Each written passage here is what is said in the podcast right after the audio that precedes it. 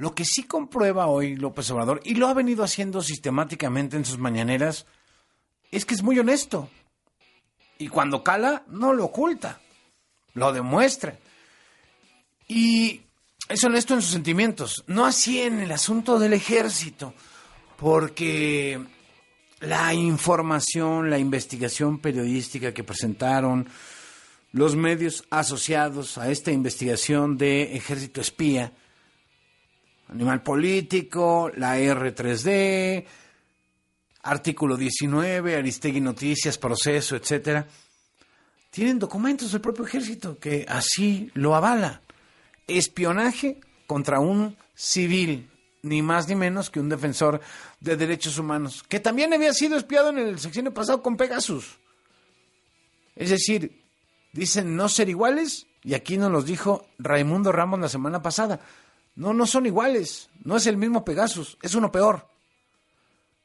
Uno más sofisticado e incluso más caro. Esto es parte de lo que nos dijo Raimundo Ramos aquí en el programa pues que el general secretario autorizó, sabía de estos actos de espionaje. Se ha demostrado hoy técnicamente todo el procedimiento, la línea de tiempo, quiénes intervienen y revela lo que no sabíamos, que hay una, un área de inteligencia en la Secretaría de Defensa Nacional que no aparece en el, en el organigrama y que no le rinde cuentas a nadie. Supongo yo que ni el presidente. Yo en lo personal no tengo nada contra él, pero es el responsable de lo que está ocurriendo en mi persona. Reconocer que existe en el gobierno actual una empresa que le vendió a la Secretaría de Defensa Nacional el virus Pegasus. Es una versión que cuesta mucho dinero, creo que 150 millones de pesos. En los resultados de esta investigación se documenta con documentos oficiales, con facturas y con nombres de los involucrados, que es el alto mando militar y pues se, responsabiliza al general secretario de tener conocimiento y de haber participado incluso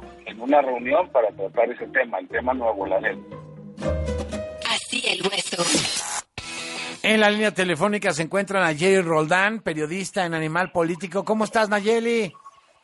¿Qué tal, Enrique? Muy bien, muchas gracias. Buenas tardes a ti al auditorio. Has tenido un día no largo, sino lo que le sigue. Lo que le sigue. Oye, eh, llegaste a la mañanera, empezaste a preguntar al presidente y como venía de gorrita de béisbol, empezó a batear de hit. Híjole, eh, de verdad que, Enrique, ¿qué te digo? Eh, siempre me sorprende el presidente. Em, hay que recordar que esa investigación la publicamos este martes, que em, que el, yo fui a la conferencia del presidente el, miércoles, que no nos dio la palabra, eh, pero que ya sabía, ¿no? La información, o sea, que ya sabía que le íbamos a preguntar eso. Eh, el día de ayer pues, se dedicó a hacer este tour en el búnker de García Luna, que ahora es de la Guardia Nacional. Y, y hoy, por supuesto, que, que iba a estar de nuevo en esa conferencia para preguntarle pues por el tema que tenemos pendiente, ¿no? De, de por parte del ejército. Y yo ingenuamente seguía creyendo que íbamos a tener respuesta, ¿no? Hmm. Que probablemente iba a sacar en la pantalla eh, información que probablemente nosotros no hubiéramos visto, o que iba a dar una explicación de lo que habíamos publicado. Del documento que hoy le entregué está publicado en cada uno de los medios que hicimos esta investigación, en Proceso, Aristegui, Anima Político, y que probablemente iba a explicar algo relacionado al respecto. Sin embargo, no fue así. Lo que recibimos, y como creo que ya todos quienes nos escuchan lo vieron o lo acaban de, escuchar en el reporte que me precedió, pues fueron insultos, fueron descalificaciones, fueron esta práctica que se vuelve muy recurrente en su conferencia de prensa, que es descalificar al mensajero para, para desviarnos del mensaje, ¿no?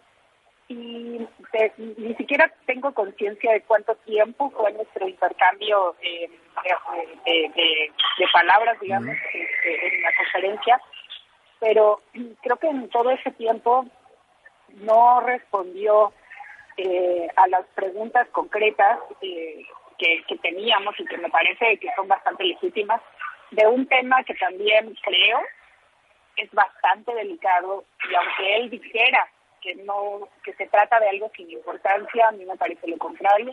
que es un tema que nos tendría que estar preocupando a todos los ciudadanos de este país, porque se trata de un espionaje a un civil por parte del ejército, un ente que en este sexenio tiene más poder, tiene más dinero, tiene más facultades legales que en cualquier otro gobierno y que tenemos un presidente que incluso a diferencia de lo que pasa en otros momentos, eh, Enrique, el auditorio que, nos está escuchando, cuando alguien va a decirle, oye, está pasando esto en tal dependencia, en tal secretaría, en tal organismo, generalmente el presidente lo que hace es decir, ah, claro, que venga la secretaria, que venga el director, que venga, ¿no? El aludido a lo que sea que se le esté cuestionando en ese momento. Y yo también esperaba el compromiso del presidente que dijera, claro, va a venir el secretario de la defensa, ¿no? A explicar esto. Y en cambio, lo que vimos eh, como respuesta fue, por supuesto que no va a estar aquí, eh, ustedes no van a dictar la agenda y ningún ninguna autoridad, digamos, militar va a estar aquí mm. rendiendo cuentas, ¿no? Básicamente esa fue su respuesta. Pues te aventaste casi una hora ahí en el intercambio de, de preguntas con el presidente, por ahí de 50 minutos, eh, más o menos. Tan es así que, pues al video de la conferencia matutina de hoy, en la cuenta de Andrés Manuel López Obrador en YouTube, que tiene 3.63 millones de suscriptores y esta conferencia tiene 519.662 vistas le pusieron al título Sedena realiza labores de inteligencia, no espionaje para la seguridad. Conferencia Presidente AMLO. Así se llama la conferencia del día de hoy, por lo menos así la encuentras en la cuenta de Twitter del presidente. Nayeli, eh, yo decía al principio del programa que estas eh, instancias periodísticas que hoy desacredita el presidente, como animal político, Aristegui, proceso, artículo 19. No mencionó la R3D, pero está en el paquete que dice están al servicio y han estado siempre al servicio de la élite conservadora, de los potentados, etcétera, etcétera.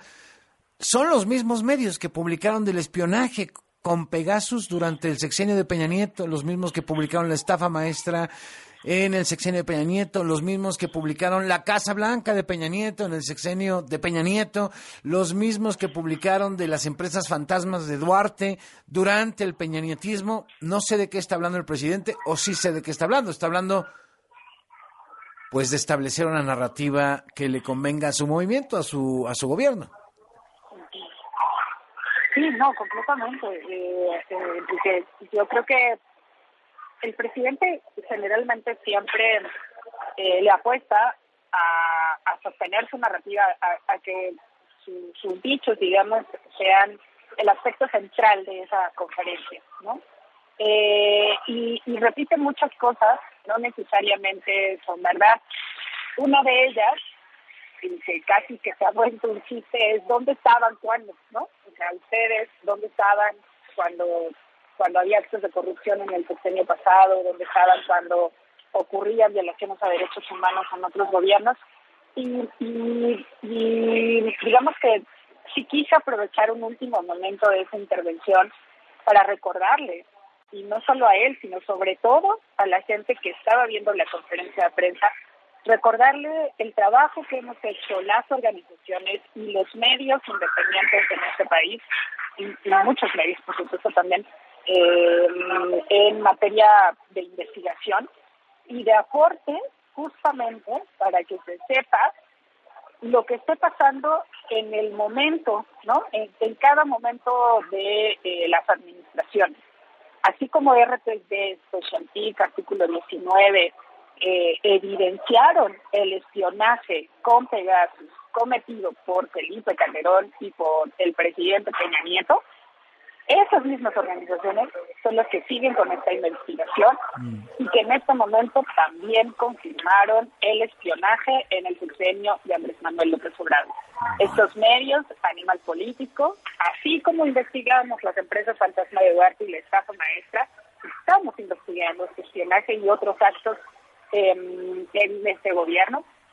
Así como Aristegui investigó en la Casa Blanca, está en esta investigación, así como proceso le ha dado seguimiento a todas las administraciones eh, desde su fundación y ahorita también con Mm. una investigación como esta, me pareció que, que no podía irme de la conferencia sin mencionarlo. Digo, no entrar en controversia con el presidente, pero sí Claro, que pero subrayarlo. estaban viendo exactamente que, que, que lo recordaran, ¿no? que, Bueno. que supieran, que tuvieran la referencia de quiénes éramos eh, estos medios y organizaciones que estamos ahora presentando esta investigación en Nayeli, te mando un abrazo y el reconocimiento de siempre.